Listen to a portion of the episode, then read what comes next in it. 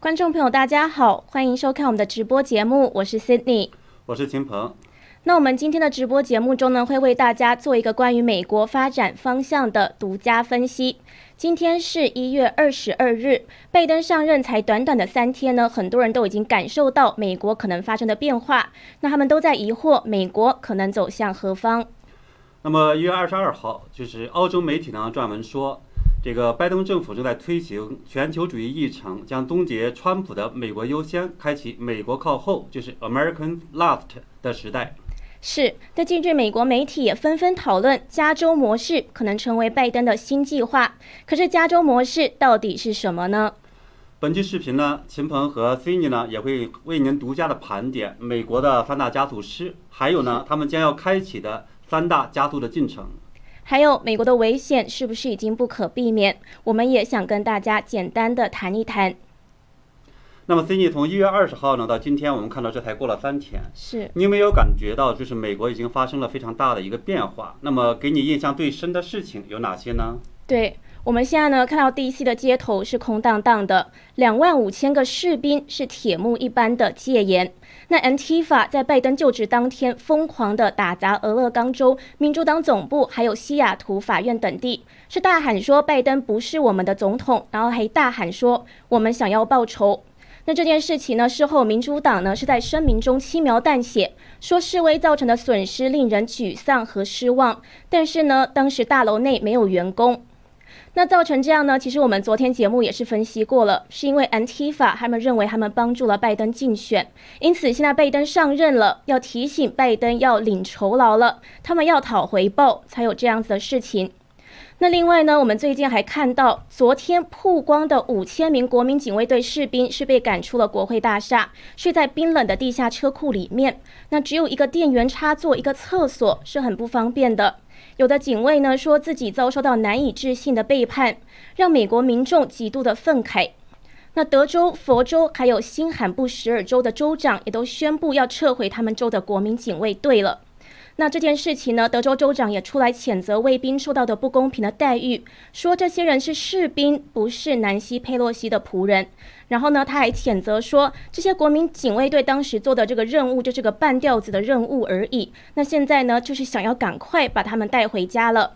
那也就是说呢，目前的确是看到美国政坛还有社会上是充满了各种动荡还有不稳定的因素。那这件事情呢，有个最新的进展，就是 CBS 周五证实，国民警卫队已经从车库中撤出，现在可以在国会大厦内部的大厅休息了。那川普也是通过顾问发出声明，说士兵可以使用他在华盛顿 DC 的川普酒店，这个酒店是距离白宫还有国会都比较近。但是这件事情呢，也是尚未平息。那秦鹏，您认为这个关键的到底是什么原因？为什么会发生这样子的事情？因为现在还没有一个令人信服的说法。呃，对，关于这件事情呢，就是说我们说这些士兵呢被从国会大厦里边赶出来，赶到地下车库，他呢就是现在有几个不同的说法，就是呢有的媒体来讲呢，说是因为其中的有一个民主党议员是来自于呢马萨诸塞州的这个叫做 Kating，他呢是在呃就是国会的一个小卖部里边看到呢有这个士兵他是没有戴口罩。然后呢，他就说这个在联邦这个大楼里边应该戴口罩。结果的话，那个士兵顶了他一句。然后呢，后来这个事情就引发了后这样的这些士兵几千个士兵被赶出来，这是一个说法。另外一个说法呢，是因为在呃拜登的就职的当天，很多的士兵呢，我们看到是在宾夕法尼亚大道这宪法大道两边的话呢，它很多地方的话，它是呃背对着这个车队，所以呢，就是引引发了可能是报复的东西。再有呢，也有一个说法的话呢，是呃，因为呢，就是呃，有议员，这个这个呢是说来来自于川普的这个新闻的秘书啊，凯利麦克纳尼，他说呢，是因为之前的时候我们看到有议员呢在去跟媒体或者跟他们的这些领导讲呢，说呃，这些士兵百绝大部分呢是投了是川普的票，没有投拜登，所以对他们来讲呢是存在一个不安全因素。所以呢，这个也是说之前有这种政审呐等等，也是这个原因。所以在这种情况下的话，引发了这样的一个驱赶，就说是拜就职仪式完成了，那么就卸磨杀驴，然后直接把他们赶走了。当然，作为就是我们看到昨天引发了说网络这么大的一个这种愤怒，其实呢也不是简简单单的只是这些事情。实际上呢，我们看到就是共和党议员也好，还是说是来自于佛州、德州，还有这个新坎布尔的这些州等等来讲的话，很多的这些州长，实际上他们呃，包括议员们对呃调派这样的一个任务的话，实际上是很不满的。因为对大选的这样的一个政治结果的处理，对这样国会事件的处理，还有呢，就是现在呢，国会那边还要强硬的要去推行这样的一个我们要弹劾等等这些事情的话，其实让他们很多的这种州是不满。所以呢，我们也看到呢，就是呃，德州的州长的话也在直接的讲说这是一个半吊的工程，这里面其实蕴含着很大的一个含义，就是说它实际上有很大的一个呃社会的这种不满的因素实际上压合在这里边。是。那的确呢，我们也是看到了很多，例如现在美国社会分裂啊，然后美国政府内部分裂的一些消息。那另外呢，我们看到今天呢，美国关于总统就职第一天的支持度调查也出来了，是一个民调公司他们做的。那这个民调公司呢，它是说拜登首日的支持率是百分之四十八。那对照一下之前川普的首日支持率是百分之五十六，奥巴马的首日支持率是百分之六十七。那调查结果呢，是让人家很心生疑惑，不懂为什么。那秦鹏，您认为为什么会有这样子的民调结果？呃，我也很疑惑，我也搞不懂的话，就说有，就说川，就说拜登呢，之前的时候我们知道他有八千万的这样的选民，对吧？选票，那么他为什么的话呢，才得了这么低的一个这种支持率？是这个也是我看不懂的地方。是，嗯，对。那看到的还有很多，就是例如说，拜登首日就签发了十七项行政命令，然后就遭到了来自于共和党的强烈的批评。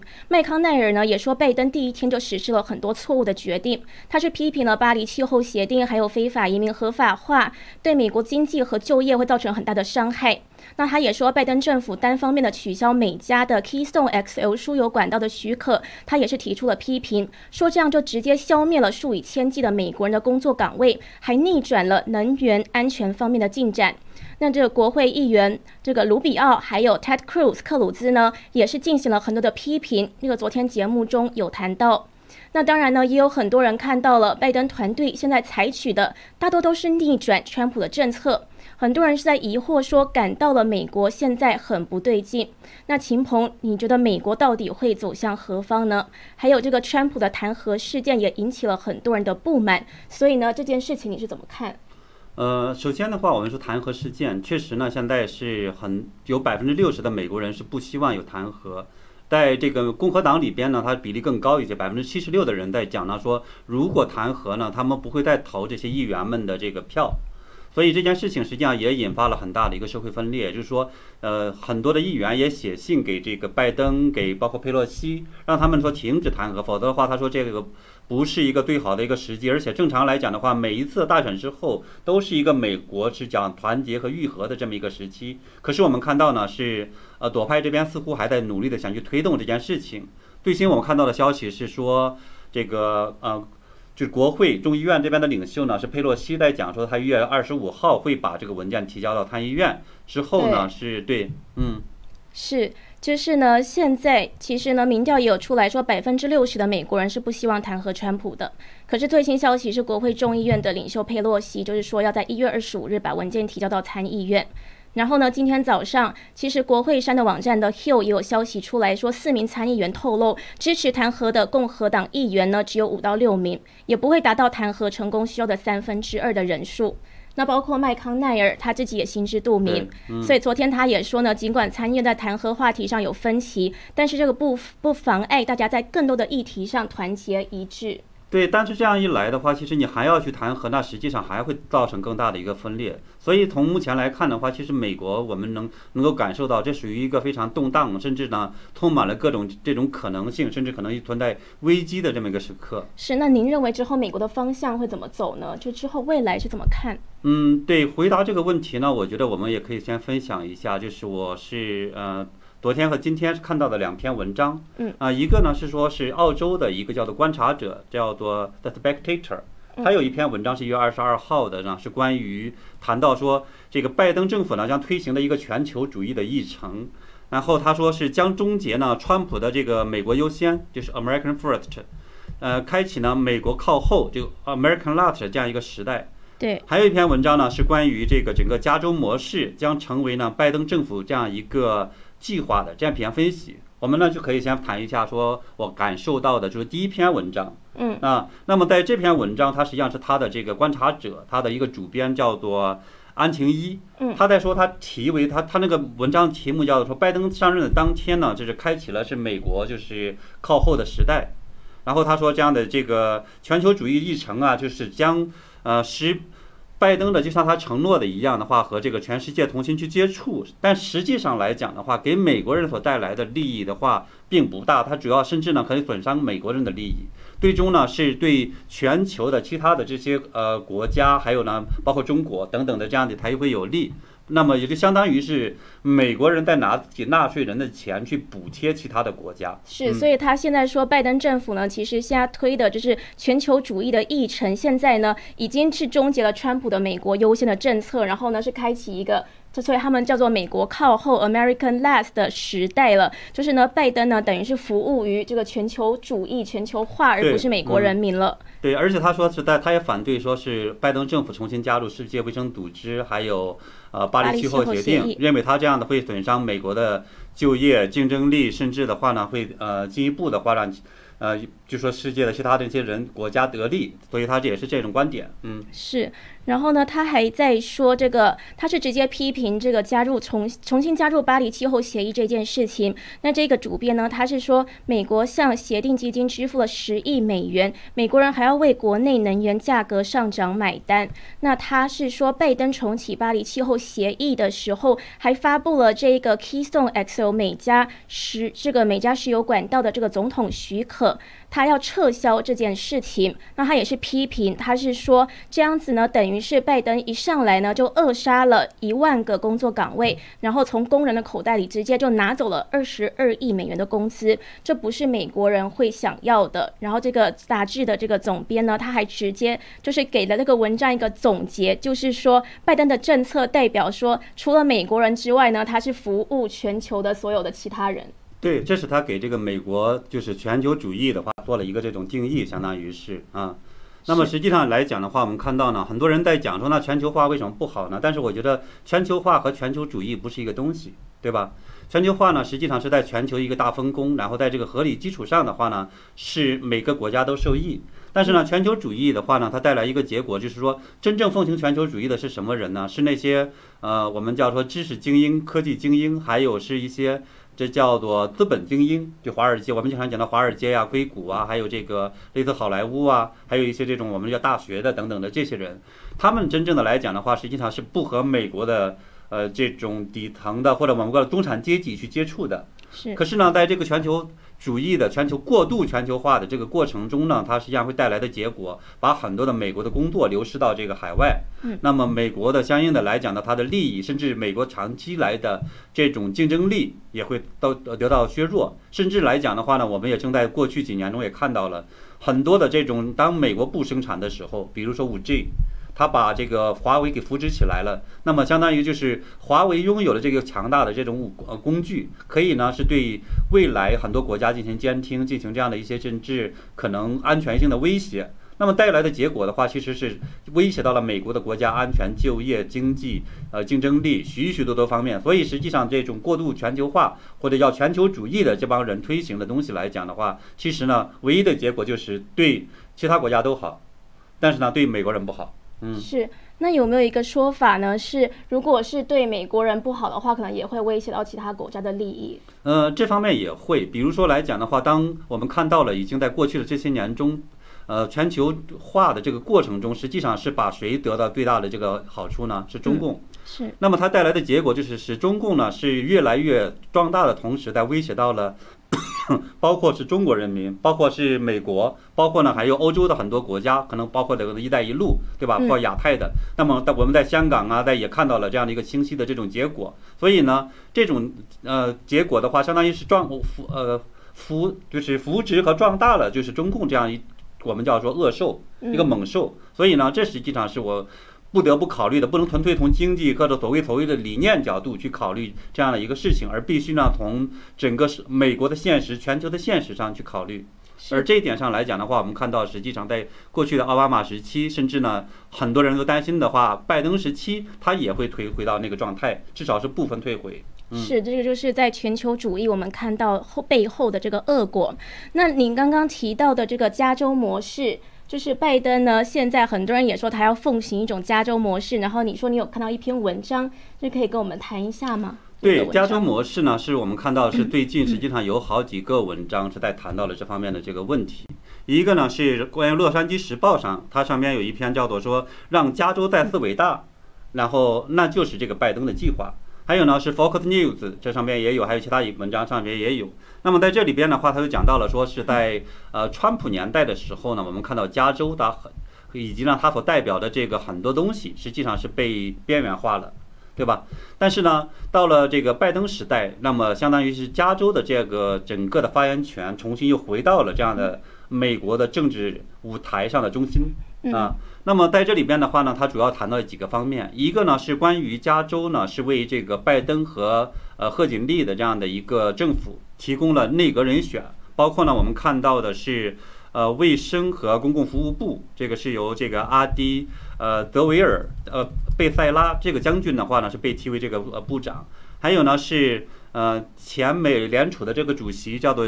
呃，Janet 耶伦，他呢是被现在提成呃这种是财政部部长，对吧？嗯。还有呢是能源部部长，也是原来是加州大学的伯克利分校的教授。还有是呃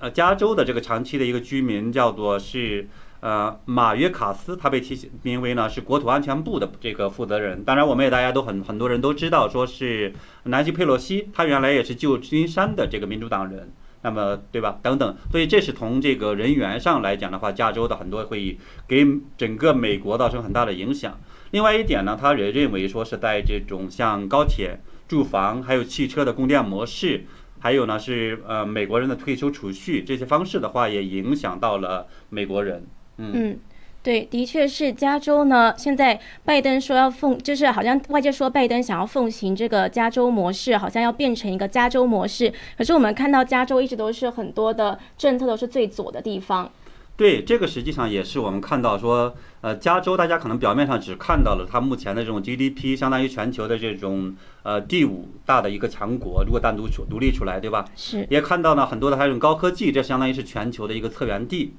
啊，很多的包括可能好莱坞啊这些文化的东西，但事实上来讲的话呢，首先我们将不去评价它的这种呃躲不躲或者好不好的问题，但是大家其实懂得一个道理是什么呢？叫做中国有句古话叫做南橘北枳，就说你再好的东西，当它脱离了它的土壤，当它待到别的地方的时候，很可能就会水土不服，最终带来的结果的话呢是。事与愿违的，对吧？这就带来一个问题。你比如说加州的，我们看到它的成功以及它的一些好的东西，它有它这个历史的一个积淀，也有它一个雄厚的相当经济啊、科技呀、人才呀，还有文化的一些因素。如果说你硬生生的把它拿到其他地方去的时候，那就带来很大的一些麻烦，甚至带来一些破坏性的结果。比如说我们最近看到呢，是说要在全美的话推行这样的最低工资十五。十五美元。那么我们看到是前天的时候，说是北卡的州长就在讲说，如果这个强行推行的话，对对我们这个州会造成一个破坏性的一个影响，是对吧？就说好多东西就是这样的一个状态。而且呢，这个文章就是《洛杉矶时报》这个文章里边呢，他也指出来说，呃，加州的模式实际上的话，它是有问题的，啊，比如说它就是加州是原来计划到二零四五年，它是完全提达到呢零排放，可是呢，我们知道是。拜登团队呢，他是原来他计划就是说在二零三五年实现全国的零排放，那么相当于是什么意思呢？就是你就整个的加州相当于是一个样板，或者我们叫做实验田，或者是一个先驱。现在呢是这个样板和实验田和先驱的话还没有达到这样一个成功的结果，实验出来，然后呢就开始全国推广。这实际上从我们叫做社会改革的这个角度来讲的话。呃，实实际上是一个很可笑或者是很可怕的一件事情，嗯，那对吗？而且呢，就是说，呃，没有这样的一个成功的话，却要提前整个加州还要十五年在全美实行，这个很就很大的一个麻烦。那么呢，就是包括我们看到这种全球的关于气候方面的巴黎气候协定，这个实际上也是最早是在加州这边来去推行的。那么，呃，川普呢是之前要退出，然后拜登要重新要加入，这个实际上呢。就是我们也看到了，它损失到就业、GDP，还有呢是环境等等这些能源自给自足，带来的结果会导致呢，美国会现在我们大家都知道，很多人知道说，美国现在是全球的能源的这种生产大国、输出国，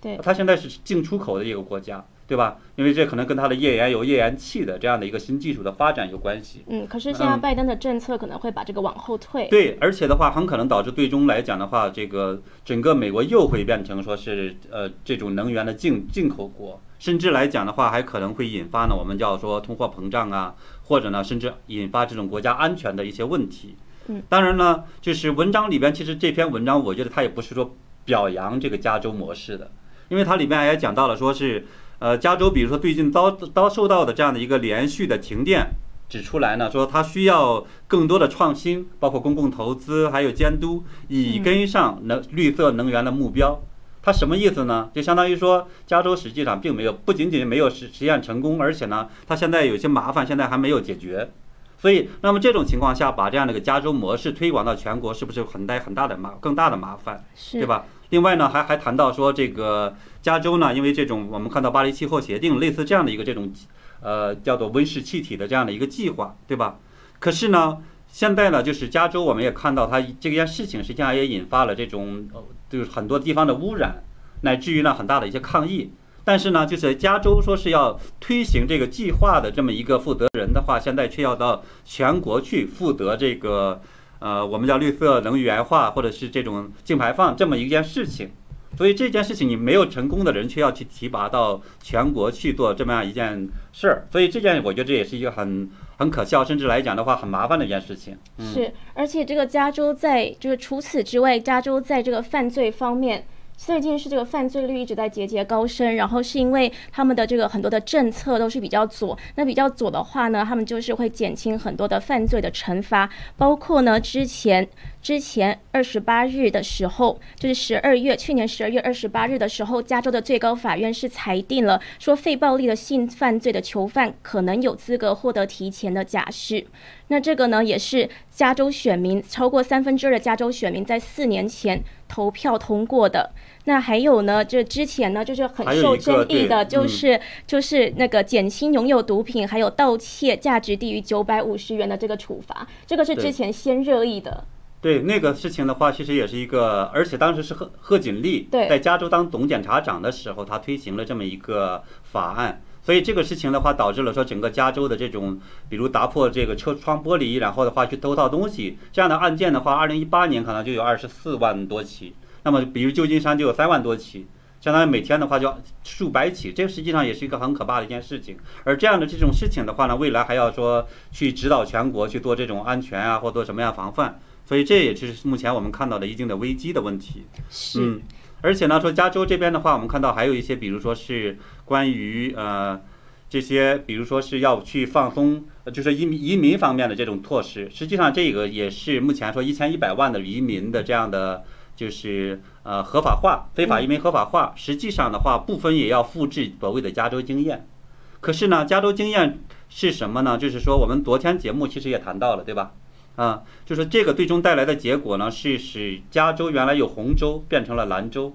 但是呢，也引发了大量的这种安全问题、吸毒问题，还有治安问题、黑社会，还有是呃，包括很多的这样的一个非法的这流民，甚至呢，带来了很多是挤占了本地人的这种福利，还有是社保，对吧？还有这种医药资源等等许许多多的这些麻烦的话，其实到这些问题到现在也都没有解决。那么这种情况下的话，我们也看到呢，为什么这个？几朵势力来讲的话，他要积极的去推行，说是这些移民的合法化，乃至于呢，昨天是大受批评的，就是呃，共和党这边大受就是批评他们的这些政策，包括这种拆除边，呃，就是说呃，停建边境墙，对吧？很可能还未未来也许甚至也有可能拆除这种事情的结果的话，其实主要的原因就是要保证他们能够有一个长期的、持续的、稳定的票仓。带来的最终的话呢，长期执政，所以这个意义上来讲的话，相当于是为了我们叫一党之私而忽略了整个我们是美国人的福利或者美国人的长期的这样的一个稳定或者安全、和平发展等等这些。是，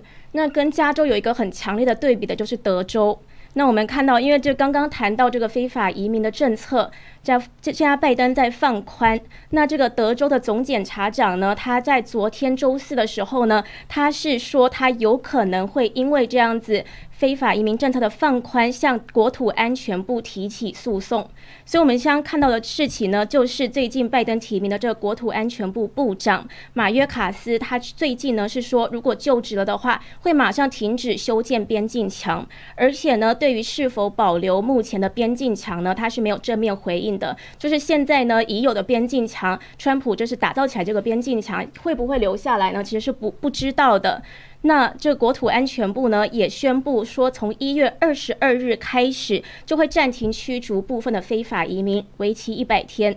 那德州呢，就是一直以来德州就比较保守的，德州就是这件事情呢是感到非常的不满，所以总检察长德州的总检察长叫做帕克斯顿，他就直接发警告。他就说这个决定呢是非法的。他说呢，德州对国土安全部的这个表现的这个命令呢非常不满，所以可能会提起诉讼的。那他还说呢，这个命令是让拜登政府等于就是未经国会批准，就对非法移民进行很多的一揽子的大赦。那这个总检察长呢，他就发推文，他就说当。拜登政府犯法的时候呢，我们就会采取行动。我已经告诉国土安全部要立即取消他们非法不合理的这样子的驱逐禁令，这驱逐出境的禁令，否则德州就会提起诉讼了。他说，他身为一个总检察长呢，是应该是把美国人还有德州人民的利益放在首位，不是那一些 应该要被驱逐出境的危险的异国分子或是非法移民。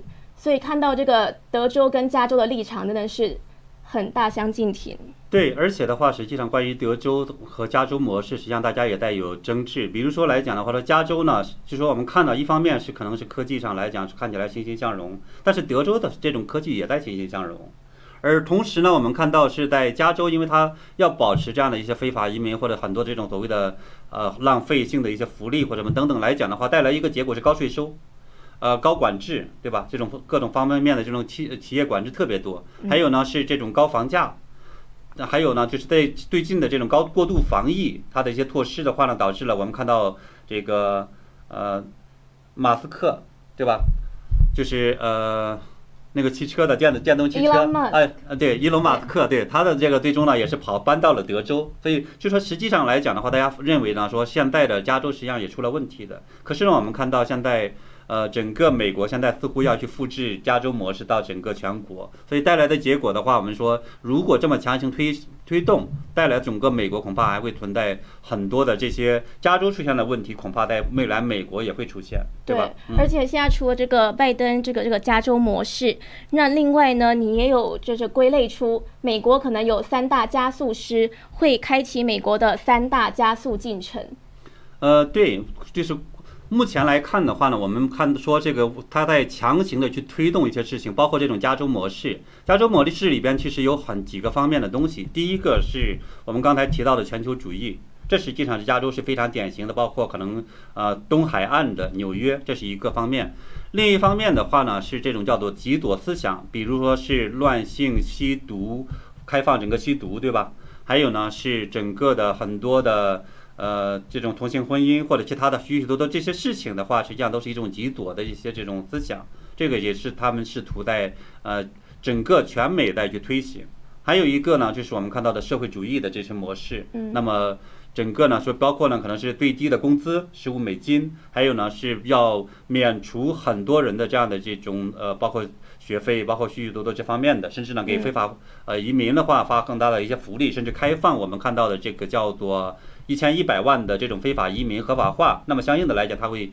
福利也会过去，对吧？还有呢，就是说我们看到还有是去推行的这快速的跑步的这些，让其他的国家，然后这些呃。巴黎气候协定啊，或者是等等这些来讲的话，也相当于就是拿着这个整个美国的福利在去养全球。所以这方面的三大方面的这种全球主义、极左思想，还有这个社会主义，就是说他们是要在推行这些方面。嗯，对对。那么相应的来讲的话呢，我觉得这里边的三大加速师呢，是第一个是奥巴马。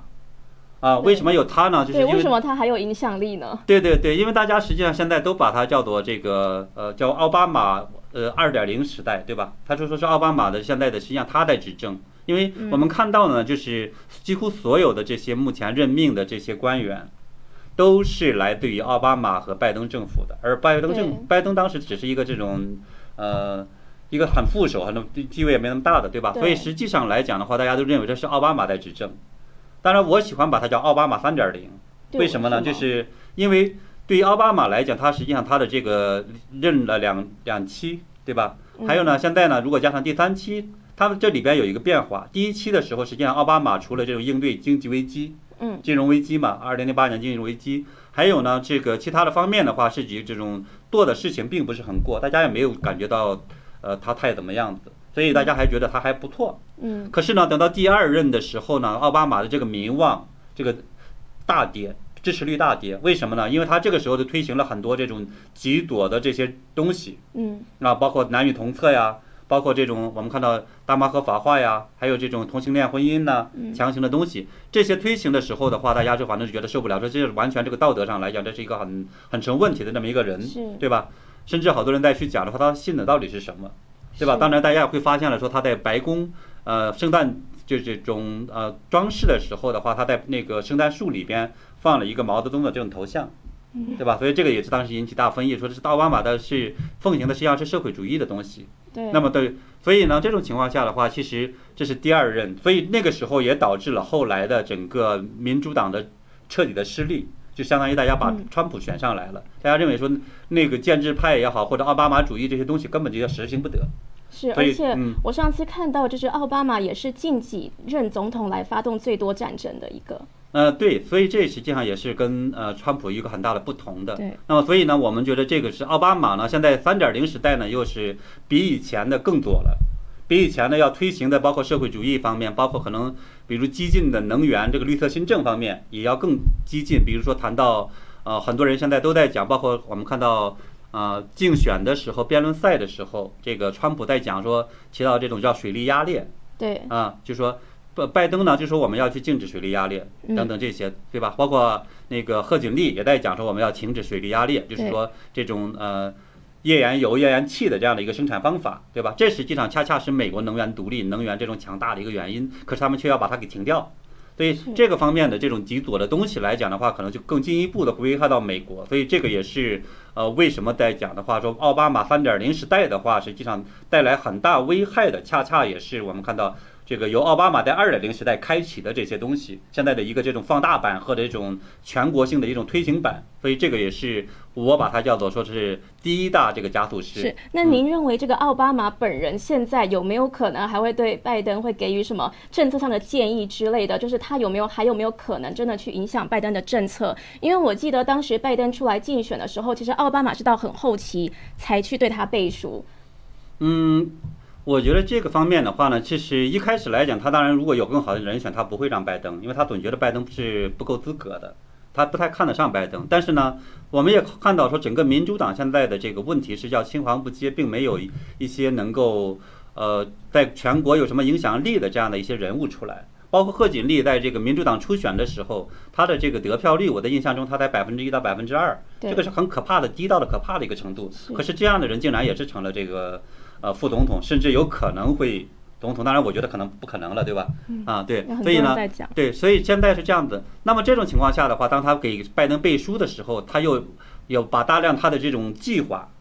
以及呢他大量的这些人马放进到了这个新的团队里边的时候，那不就相当于他在执政吗？何况的话，他们还有很多的这种直接去发言、指导，甚至私下聚会的很多很多这种环境。那么他那个时候的话，他到底怎么要求，以及拜登是如何的听命，这个东西我们不知道。但是呢，这种可能性也很难说，对吧？嗯。是现在这样子的，听起来好像拜登就真的只是一个傀儡一样。对，所以大家一直说我们不把他作为这个加速师，所以拜登的话只是前台所以今天的加速师名单里面其实没有拜登，虽然他是总统。那第二位加速师是谁呢？呃，第二位加速师的话是这个贺，就是贺锦丽，因为我们看到他是要在全国推行这种呃加州模式，包括可能在治安方面，在这个能源啊、呃还有呢是整个的这种呃，我们看到很左派的一些这种呃思想行为，对吧？乱性方面的东西来讲的话，它可能是一个成为一个主要的推动力，是，所以这个也是他的是一个重要的加速师。对贺嗯锦丽上名单，就各位观众我们都不意外了，就实至名归的加速师。嗯，对，第三个加速师呢，我觉得应该还是大家也都知道了，是叫做呃 AOC，对，就是纽约的现在的那个非常年轻的是嗯民主党的众议员，对，非常左的一位对，他在社会主义方面的话，其实是走得非常靠前的。他以前是桑德斯的这样的一个助理，后来呢，他是独立的去竞选，背后呢，很多人一直在讲他是个人的成功，其实不是的，他背后实际上是有一个呃团队或者一个组织，那个组织来讲的话，就要去在全国去找这种年轻的又能出头的这波人，然后他们给他帮他去呃。设计这种竞选纲领，设计后边的一些支持，乃至于呢去帮他去做一些培训，甚至帮他去呃在呃竞选的时候做一些推动帮助。所以这实际上他的要推行的那些组织来讲，就是要去推行社会主义这些东西。所以我们也看到这是他的一大家徒师。另外一点呢，这个 AOC 还有一个方面的话，他也是在家徒师方面可能做的会比较积极的。这是什么呢？我们看到说在造成美国的分裂方面。啊，因为他在讲说是要去清算川普的这样的一些支持者，甚至呢，我们也看到之前的时候要弹劾拜弹劾呢川普，这个背后也有这个 OOC 的这样的一个影子，他是他是去积极的去压着这个呃佩洛西再去推动这件事情，所以呢，我们看到说佩洛西在前台，但背后的话呢，实际上是 AOC 这帮小将们拼命的在后台在在鼓动，所以这个也是为什么我说把它作为一个。三大家族是之一的一个原因是，其实这样听您分析完，这个真的是美国的前景令人堪忧，真的是就是美国总统呢，现在就是一个傀儡，那背后呢都是这一些极左的势力，那美国的危险是不是已经不可避免了？还是您认为美国还有未来吗？呃，美国确实现在呢碰到了一个这样的一个比较麻烦的时代，甚至来讲的话，我们可以好多人在讲说可能有点黑暗的这么一个时期，但是呢，我是觉着其实也没有那么可怕。原因是什么呢？我们第一个，你刚才其实谈到了，说是德州那边的话也在积极的去挑战，说是他们去试图说去呃停建边境墙啊，或者其他的一些可能伤害到整个德州利益的这样的这种事情，对吧？这是一个方面。就是说，另外呢，我们也看到很多的议员也在积极的发声，包括昨天的时候，我们在节目中也谈到了，说是呃来自于乔治亚州的这个女议员格瑞女士，她呢也是。第一个，而且是兑现了他的承诺，就是在一月二十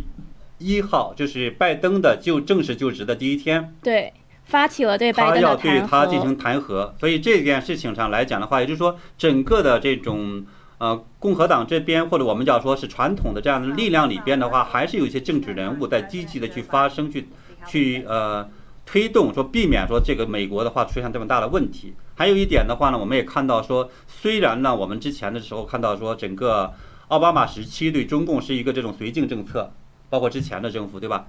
但是呢，在这一次的整个这种我们看到参议院这样的提名会上的时候，他们实际上很多的这种议员，包括来自于民主党的，包括来自于共和党的，都对他们说是问他们怎么去处置中共问题。问他怎么去，包括新疆问题等等，这一切来讲的话，其实也看得出来，整个美国的对中共的这样一个高高压和强烈的政策，至少来讲的话，它不是说一下子能够完全转回去的。所以这个方面，我觉得也是一个希望。对，当然从另一个大的这个希望上来讲的话，我们看到美国真正的这样的一个强大的根本，或者美国能够走到今天，一直能够给世界呢带来一个非常共大贡献的一个根源是什么呢？是呃整个美国的精神。这一次的话，就在整个美国的过去的四年当中，我们也看到了呢，是由谁呢？是呃，川普总统，就像一个这种播种者一样，像这个光明的这个使者一样的话，实际上是点燃了每个人在对信仰、对美国的立法精神、对。等等这样的一种信心，所以呢，我们大家好多人也看到说，实际上现在经常好多人把它叫做川普主义，或者呢是川普能够把大家实际上是寻根之旅一样的，就把美国的传统的这种精神、信仰、价值的东西重新的复活出来，就像一个。火种一样，在很多人的心里边重新去点燃。所以我觉得，对，说我们的运动才刚刚开始。对，所以他也在讲说，我们的运动也刚刚开始，说更好的这个也在前边，是吧？对。所以这一点上来讲，所以我觉得这也是我们看到美国的希望。而我们也知道，美国的从精神角度来讲的话，也就是五月花号的那个，就是清教徒们他们的信仰走到了美国今天。那个时候也没有几个人。对吧？而且呢，到今天的话这么强大，这么样的一个繁荣，所以呢，我觉得只要这批人的这种希望不灭，这批人的精神不还在的话，其实美国哪怕有一个短暂的这样的波折，美国的未来其实也一定会最终会重新走回一个正的或者一个非常好的光明的这样的一个前途上来。是的，没错，真的是公道自在人心。那每一个人呢，心中都有正确的理念，都有这个自己的信念，那都从自身做起的话，那相信呢，这个美国社会也是会越来越好，也是有一个希望的。所以就是非常多的观众呢，最近是感到非常的这个低迷，但是呢，也不用太过于担心。这的确是我们觉得是像川普所说的，最好的还在后头。那尽管现在是经历黑暗，不过呢，就是黑暗之后呢，就会是曙光。对，而且的话，川普我们看到最新的消息来讲的话，他也并没有放弃，对吧？他也在说是会和会为未来的两年为为美国的这种选举诚信，和以及呢民主党、共和党这边的话要赢得二零二二年的这样的呃议员们的这种竞选的话，去做出他的一个贡献。所以呢，我觉得是作为我们的观众朋友们的话呢，也同样的就是要。把自己的心里边的这个信仰这这样的一个火，还有这样的一个精神的这种火的话，点燃更燃一点，对吧？更亮一些。然后呢，也把你的周围的朋友们呢是能够照亮。最终的话呢，我觉得在我们自己的这样的一个范围内，你的家庭、你的这样的社区，乃至于呢整个后后边的一些。选举后边的一些这种事情上社会发生上来讲的话，每一个都做出我们自己努力的时候，其实这个事情，我觉得最终也只能是短暂的一个黑暗或者波折，所以我觉得还更好在后边吧。嗯，是，就像德州总检察长现在就是说，不会让拜登政府犯罪。那有可能呢会起诉国土安全部，那也就是说呢，这个监督政府的责任，还有很多人呢是在，就是这现在这一些有正念的、有正信的人呢是在监督着拜登政府，那这大家呢也不用袖手旁观，就是也不用觉得很低迷呢就都不管了，是监督政府的责任呢还是大家都有，大家都可以去做的。对，是。那我们今天的节目呢，就到这边。非常谢谢大家的收看，我们也会持续的为大家更新最新的动态。那也欢迎大家呢，可以订阅新唐人电视台的频道跟秦鹏震惊观察的频道，然后留言跟我们提问，我们都会在节目中给大家解答。对我们节目呢，正式的播出时间呢，这样以后就基本上会定在呃美东时间的晚上的六点，是，也就是北京时间呢是早上的七点。呃，这样的话，我们大家能够看的话，也可以来看直播。当然了，是赶不上直播的人呢，也可以回头去看我们的这样的视频。嗯，是周一到周五美东时间晚上六点，我们都会跟大家见面。那今天非常谢谢大家的收看，那也祝大家有个美好的周末，大家晚安。